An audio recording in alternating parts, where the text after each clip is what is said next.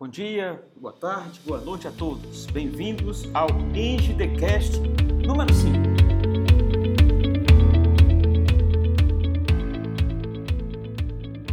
E eu gostaria de iniciar o programa de hoje mandando um forte abraço para o engenheiro Ivan Carvalho, da Norcalc Estrutural, uma empresa muito forte que está aqui no mercado de Fortaleza, com um pessoal novo que está realmente ocupando um grande espaço no mercado. Queria também mandar um forte abraço para a turma do Engenharia Construtiva, lá para o Virton, para o João e para o Eduardo, e também para o meu amigo Caiube, do Senge Núcleo Jovem. E no programa de hoje a gente vai falar um pouquinho sobre uma das, digamos, mais nobres partes da engenharia civil, que é a engenharia estrutural. Então, o tema do nosso programa é Quero ser calculista. Agora, o que fazer? Bom, para aquele que colocou agora na cabeça que quer ser calculista, né? A primeira coisa é, obviamente, entrar no curso de engenharia civil e se dedicar em um conjunto de disciplinas que a gente vai já comentar aqui com um grande afinco. Porque tem gente que às vezes é um técnico de edificações, às vezes é um, é um prático, né? ou às vezes é até alguém que não tem uma formação completa, está nos primeiros anos de engenharia, não tem ainda o arcabouço digamos assim, teórico necessário e prático também no manuseio de, de sistemas computacionais. E aí é, muita gente assim já quer sair fazendo projeto de estrutura e não é por aí não. Então a gente vai comentar um pouquinho sobre como chegar lá. Quero ser calculista. Como chegar lá? Bom, a primeira coisa a gente entender é que se você quer ser um calculista, você vai entrar para as chamadas top 10 profissões invisíveis.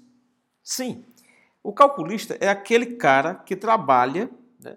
você observa o, o, o, trabalho intelectual feito né? na forma de uma edificação, um prédio bem alto, uma ponte, um viaduto, mas ninguém sabe quem fez e também ninguém se interessa por saber quem fez aquilo. Né? Então a gente está acostumado a dar todo o crédito para os arquitetos. É assim que funciona não só no Brasil, mas também no mundo todo. Né? Você toma por exemplo, o caso de Oscar Niemeyer. Então, a gente, é, obviamente, que é um dos maiores gênios da arquitetura mundial, né? mas aquelas grandes obras, aquelas uma espécie de, de, de prédios, esculturas que Oscar Niemeyer fez, obviamente que para que pudesse se tornar realidade, teve por trás o trabalho de um calculista, né? de um engenheiro estrutural. Né? E muitas vezes ninguém sabe quem é. No caso de Niemeyer, como ele é muito famoso, né, então os calculistas que trabalharam com ele, de certa maneira, tiveram alguma notoriedade. Como o próprio Joaquim Cardoso, né, que foi o grande calculista dos prédios de Brasília, né, dos palácios de Brasília. Depois, o professor José Carlos Susequinde, né, que muitos de nós conhecemos através dos seus livros, não só de análise estrutural, como também dos livros de dimensionamento, de E aí, eu próprio, né, me lembro que eu, fiz uma charge para a comunidade TQS, era o cara trazia, né, o projeto da arquitetura, era uma brincadeira, o cara trazia o projeto, exemplo, do Museu de Niterói, que vocês sabem, é uma obra do Niemeyer, que tem a forma, parece um disco voador, né, que fica ali no topo, ali de uma montanha, assim, muito bonita, belíssimo a, o projeto arquitetônico, e, mas nem eu mesmo sabia quem era o, o, o engenheiro estrutural daquele grande, daquele belo museu que é o engenheiro Bruno Contarini, que é um dos maiores engenheiros da, da, da engenharia estrutural do Brasil, ainda vivos. Né? E, então, assim, realmente é, é uma profissão invisível, ninguém sabe quem é que está por trás. Né? Aqui mesmo em Fortaleza, eu conto a história de uma amiga minha que comprou um apartamento, ela nem da área de engenharia é, trabalha com comércio e tudo, comércio de, de bolsas e calçados, e ela comprou um apartamento num bairro aqui de Fortaleza e ela me contou, olha, meu prédio é do Nasceíça. Quer dizer, então uma pessoa que nem da área é, mas porque como é que ela soube? Lá, lá no prédio tinha uma placa, né, na entrada do prédio, dizia que aquele era um projeto arquitetônico do Nasceíça, que é um dos maiores arquitetos aqui do Ceará, que também fez obras fantásticas. Né? Hoje em dia também você tem, você vê, como eu comentei na, na, na no programa passado, é uma obra como aquela do BS Design, né, que é um, um monumento que está sendo erguido aqui em Fortaleza. Né? é, um projeto do arquiteto Daniel Arruda, que também tem feito coisas espantosas, belíssimas aqui na cidade. Mas ninguém sabe quem foi calculou o BR Design, né? Ninguém se interessa por, por, por, saber, né? Quem foi o calculista, né?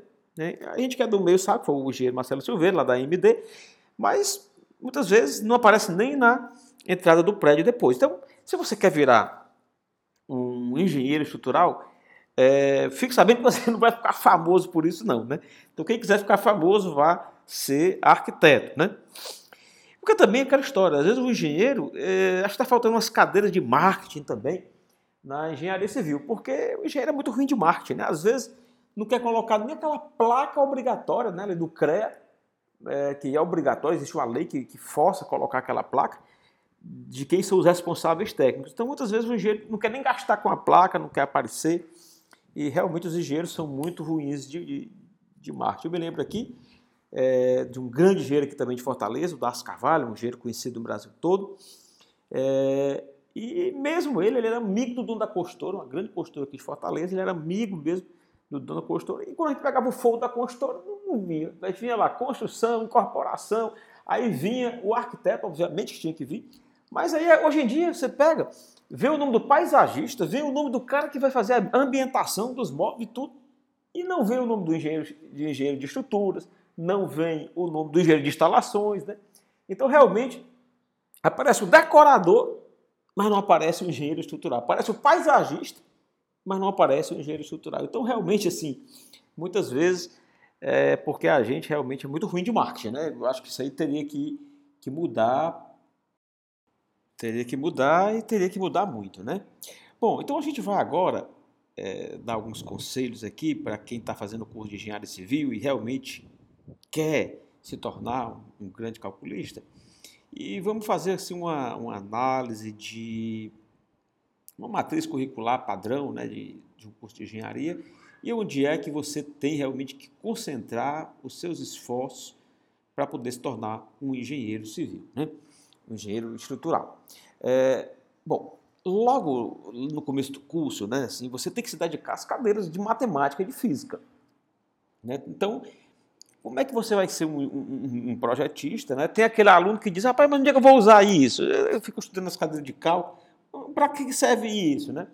Obviamente que essas disciplinas é que dão toda a musculatura intelectual para depois você entender né, a dedução é, do, do, dos fenômenos que acontecem né, quando as cargas, as ações incidem sobre os elementos da estrutura. Então você precisa realmente é, ter todo esse arcabouço teórico de cálculo, de física, Senão você não vai conseguir entender aquelas deduções, aqueles elementos que aparecem, aqueles elementos matemáticos né, que aparecem, aquelas, aquelas propriedades que aparecem é, nas disciplinas um pouco mais aplicadas. Né? Então, assim, modernamente, agora a gente tem uma cadeira chamada de mecânica, ou mecânica para engenharia. Na época que eu fiz, né, meu, meu curso de engenharia, é, já tinha essa cadeira, mas é interessante que o conteúdo dela foi de dinâmica, talvez mais focado para os alunos de engenharia mecânica. E aí a turma fez lá um, um igualão com o outro e tal, e a gente estudou mais, foi, foi a dinâmica. Mas as cadeiras de mecânica geral, né, geralmente os, os bons cursos de engenharia têm um ano de mecânica, então é ali que você vai começar a aprender né, o, os rudimentos da análise estrutural, você vai aprender o que é um, um diagrama de momento fletor, vai aprender o que é um diagrama de esforço cortante, ou alguma coisa de torsor, né?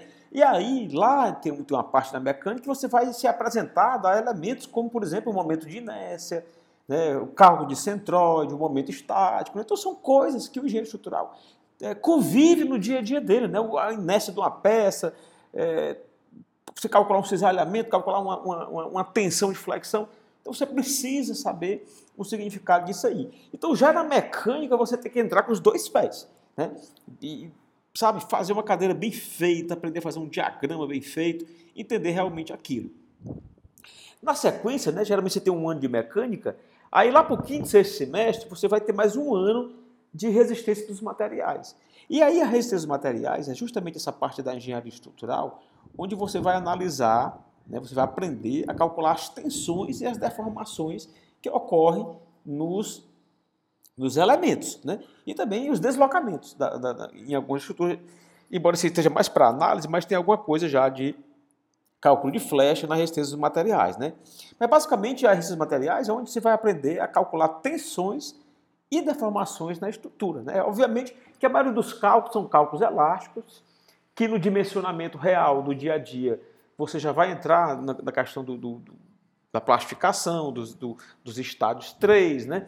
não é mais aquele, aquele cálculo material elástico, mas se você não entender as resistências materiais, dificilmente você vai entender como, como se comporta uma estrutura plastificada. Né?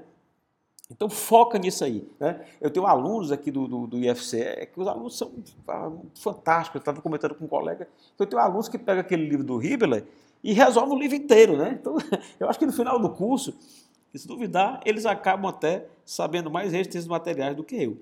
E aí na sequência, gente, vem as cadeiras de análise estrutural. Geralmente vem mais um ano de análise, aí é onde, onde você vai aprender a calcular o, o, o os esforços né, de estruturas que a gente chama de hiperestáticas, né, de pórticos, de vigas hiperestáticas. Né? Então, há vários métodos para esses cálculos que são então considerados nessa disciplina de análise. E aí, você realmente precisa é, é, focar muito para você entender o que acontece na estrutura, em termos de deformação, em termos de, de valores de, de, de, momento, de cortante, de torçor, que vão aparecendo na estrutura à medida que é, as cargas vão incidindo, né? Bom, após essa parte aí, aí você já vai já vai estar bem adiantado do seu curso e aí você vai entrar nas cadeiras de dimensionamento mesmo, nas cadeiras de projeto, né? Então você vai entrar nas cadeiras de projeto de estrutura de concreto armado, né? Então você vai aprender o dimensionamento, como dimensionar uma, uma, uma laje, flexão, uma, uma viga, flexão, uma viga, cisalhamento, torção, né? Então, geralmente é mais um ano aí de estrutura de concreto armado, ok? É, às vezes, paralelamente, você estuda estruturas de madeira. Está caindo meio no desuso, né, o uso da madeira, mas é, ainda está nos currículos. Então, você tem uma cadeira de estruturas de madeira, você tem uma cadeira depois de estruturas de aço, né? Em muitas universidades você tem estruturas de aço 1, estruturas de aço 2. Já em outras que focam mais no concreto, às vezes junta estrutura de madeira e aço numa só, né? E aí fica realmente um pouco corrido. Mas essas são as disciplinas que você tem que focar muito mesmo. Né? E lá pelo final do curso, especialmente se na sua universidade você tiver é, um curso com ênfase, aí você vai lá encontrar é, disciplinas de dimensionamento de fundações. Aí você vai aprender a calcular uma, fundação rasa, vai dimensionar, é, no caso de fundações profundas, vai dimensionar um, um, bloco de coroamento de estacas, uma, uma, fundação excêntrica. Então, todas essas coisas são consideradas. Você precisa, então, entrar com os dois pés realmente nesse tipo de estrutura. Também tenho que mencionar uma disciplina de pontes, né, que essa disciplina é onde você vai aprender a calcular pontes, viadutos, aí independe do material, né? Se, se, se, é uma ponte de madeira, se é uma ponte de aço, se é uma ponte de concreto, né? E obviamente que no dia de hoje você tem que ter uma cadeira de concreto protendido. Né? Então, o concreto protendido, a cada dia que passa, né, tem tomado cada vez mais espaço. Aqui, por exemplo, em Fortaleza, eu diria que talvez 75% a, a, a 85%, 90% das obras de, usuais, de edifícios usuais, são feitas de concreto protendido, então não tem como, né? Mesmo que você não queira ser um calculista, ah, eu quero ser um engenheiro de obra, eu quero ser um engenheiro de planejamento, eu quero trabalhar com outras coisas, mas você precisa entender também sobre proteção, porque onde você se virar, por exemplo, aqui em Fortaleza, você, você vê proteção, e sabe que outros capitais também, é, a proteção está bastante disseminada, ok? Então, com isso, aí você né, durante a faculdade, aí você vai ter condições, se você realmente se dedicar com afinco a essas disciplinas, aí você vai ter condição realmente de se tornar um grande calculista. Agora, paralelo à universidade, a gente não pode esquecer a questão do estágio. Né? Geralmente você tem que fazer um estágio obrigatório para poder você se tornar um engenheiro civil. É, no meu curso lá, você precisa de pelo menos 400 horas de estágio, né, dá mais ou menos um semestre estagiando, mas o ideal é que você entre até antes no, no, no escritório de engenharia. Você precisa, gente, de um mentor, alguém que, que, que, possa fazer aquela correlação entre aquilo que você vê na universidade e o dia a dia dos escritórios de projeto.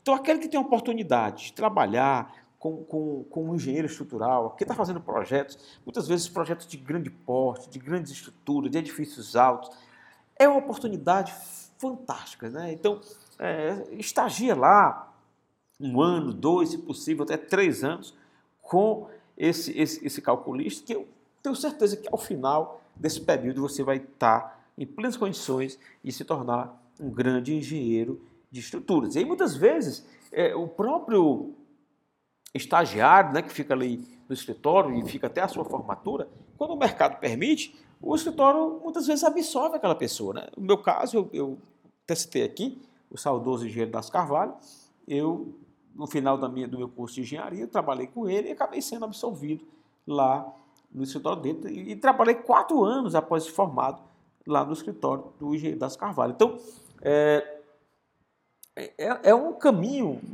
interessante a, a se seguir, ok? Então, para todos vocês que estão pensando em se tornar engenheiro de estrutura, aí são as minhas dicas. E, obviamente, na, no mundo como a gente vive hoje, um mundo cheio de complexidades, né? onde a análise do, do comportamento das estruturas tem ficado cada vez mais refinado, aí a gente não poderia até, de repente, dispensar uma, uma formação complementar, no mestrado, uma especialização no mestrado e também, quem sabe, até num doutorado. Obrigado a vocês por terem ouvido o nosso programa. Eu gostaria de pedir que vocês entrassem em contato conosco. É, vai lá no meu site, no www.sergiosantos.com. Lá tem o meu e-mail, lá tem o meu WhatsApp, lá tem como vocês entrarem em contato comigo. Manda um feedback para a gente, dá sugestões do que a gente pode colocar nos nossos próximos programas, ok? para ficar uma coisa bem participativa, que é realmente o interesse nosso, é comunicar e também ouvir é, da parte de vocês o que vocês estão achando. O nosso podcast é, pode ser ouvido diretamente no SoundCloud. Lá na internet você entra no navegador e escuta lá. Mas para quem não sabe, ele já está no iTunes.com. E se você tem um, um, um, computador da Apple, se você tem um, um telefone da Apple, um iPhone, um iPad, você pode ir diretamente no aplicativo de podcast e aí procurar por Eng Decast. E aí vai nos encontrar lá e já pode fazer a assinatura gratuita. Se você usa o Android, também não tem problema.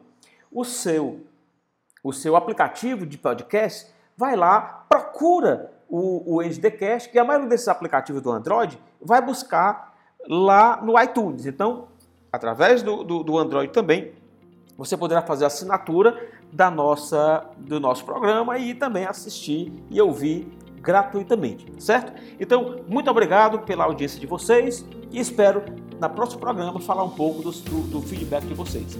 E aí, eu gostaria de me despedir, mandando alguns abraços também. Eu queria mandar um abraço para o Jefferson Dias, que é o meu amigo, que é presidente da Associação Brasileira de Engenharia e Consultoria Estrutural. O Jefferson sempre fala comigo, gosta muito dos meus das minhas charges e a gente quando se encontra aí nos eventos é realmente uma satisfação muito grande.